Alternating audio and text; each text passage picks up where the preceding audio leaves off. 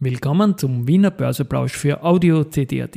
Heute ist Donnerstag, der 17. August 2023 und mein Name ist Christian Drastil. An meiner Haut lasse ich nur Wasser und CD. Heute wird es nach dem Intro wieder verhallt weitergehen. In diesem Wiener Börseplausch mit dem Motto Market and Hey, here's Market and me, podcasting for equity. with B. Hey,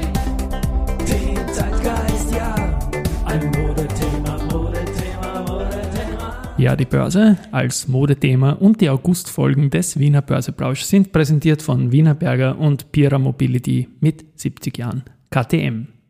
Verhalte 3145,87 Punkte jetzt um 13.11 Uhr, als ich das einspreche, ein Plus von 0,16% zum Vortag.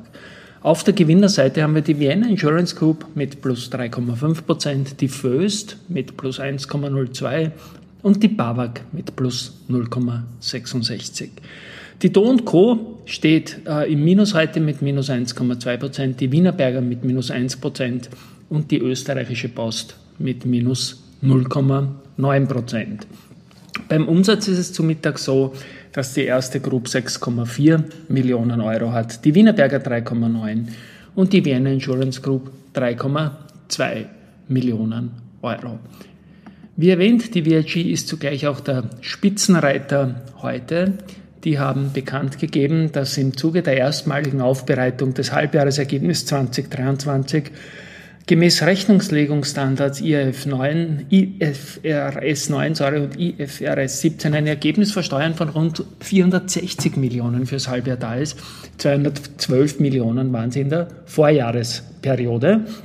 Für das Gesamtjahr erwartet die VIG ein Ergebnis vor Steuern in einer Bandbreite von 700 bis 750 Millionen im Vergleich zu 562,4 Millionen im Vorjahr. Im zweiten Halbjahr rechnet man mit dämpfenden Ergebniseffekten aufgrund von Unwetterereignissen. Das haben wir alles in den letzten Wochen gesehen. Trotzdem, der Mix der News und der Zahlen macht die Aktie heute zum Tagesgewinner am Vormittag.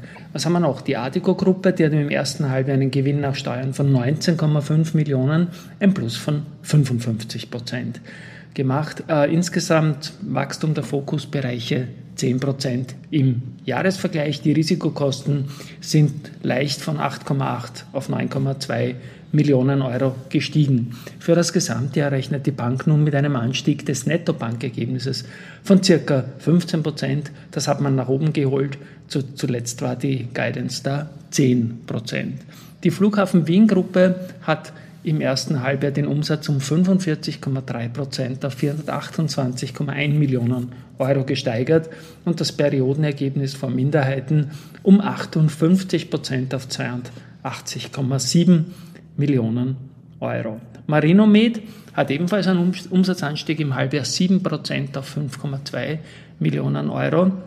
Das Periodenergebnis ist von minus 3,8 auf minus 3,5 Millionen Euro zurückgegangen. Die Cash-Position 5,4 jetzt, im Vorjahr waren es dann bei Ende 22 8,2 Millionen Euro.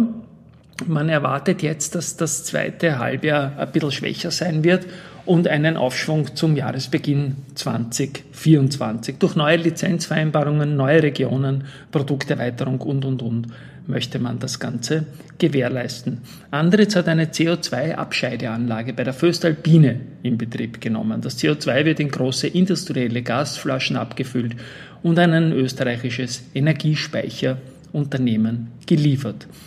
Valneva hat eine Erhöhung der bestehenden besicherten Kreditfinanzierung in Höhe, vorrangig ist das in Höhe von 100 Millionen Dollar vereinbart.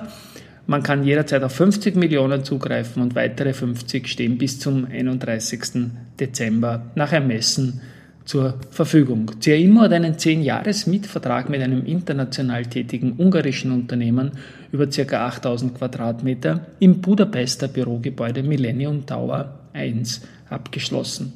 Clean Energy wird die Gesellschaft einer Neuausrichtung und Neustrukturierung unterziehen und es gibt ja auch einen neuen Vorstand und der plant auch Kapitalmaßnahmen. Es wird jetzt eine einmalige Ergebnisbelastung geben, die auf Jahressicht trotz eines geplanten positiven zweiten Halbjahres ein negatives EBIT so von rund 3 Millionen, 3,1 Millionen zu erwarten sein wird. Für das erste Halbjahr 2023 gibt es einen Umsatz von 5,9 nach Vor Millionen Euro nach vorläufigen Zahlen und eine Betriebsleistung von rund 5 Millionen Euro und die Umsatzprognose fürs Geschäftsjahr 23 wird aber gesamt von 25 auf 18 Millionen Euro herabgesetzt. CAP schaut im ersten Quartal ein leichtes Umsatzwachstum plus 1,3 Prozent auf 132 Millionen Euro erzielt. Das EBIT war nach einer Million Euro im Vergleichsquartal des Vorjahres mit minus 3 Millionen negativ. Periodenergebnis ging von minus einer Million im ersten Quartal auf minus 6 Millionen zurück. Research, heute ohne Musik, weil zum Abspann habe ich was anderes und auch verhalter als sonst. Die Credit Suisse bestätigt neutral für Verbund und reduziert das Kursziel von 78,5 auf 76 Euro. Alster Research bekräftigt bei, ähm, und zwar für Meyer-Mellenhof, und das Kursziel von 170 Euro. Und finally noch der Blick auf die Ottergringer. Die Stämme sind jetzt schon unter 100 gefallen. Wieder zur Erinnerung, 85 Euro werden geboten. Zu einem Zeitpunkt ist dies passiert, vor wenigen Handelstagen, als die Aktie noch bei 182 gestanden ist. Mittlerweile steht sie schon bei 93. Also der Markt glaubt da nicht daran, dass da allzu viel mehr zu holen sein kann. Prost trotzdem. Als Abspannmusik spiele ich den Zertifikate Jingle Bullish Girl Bearish Boy von der Felice ich werde rechtzeitig wegblenden, bevor ich dann zum Singen anfange. Aber das Lied taugt mir einfach. Und morgen ist Verfallstag, der Augustverfall, kein großer Verfall. Aber es ist noch ein Monat hin, dann bis zum Septemberverfall, wo Indexänderungen vollzogen werden. Und auch rund um den Septemberverfall ist der Zertifikate Award für Österreich. Und da gibt es auch eine Publikumswahl. Das heißt, ihr alle könnt wählen und da werde ich morgen nochmal dazu aufrufen, um was es da geht, wie man bewertet und wen man wählen kann. Es sind genau zwölf Emittenten zur Auswahl. Finally wird das dann geschlossen mit dem Link noch und ich bitte auch um schöne Beteiligung, weil der österreichische Aktienmarkt ist leider klein geworden und er lebt von Beteiligung und da sind wir alle aufgerufen dazu. Tschüss und Baba, bis morgen.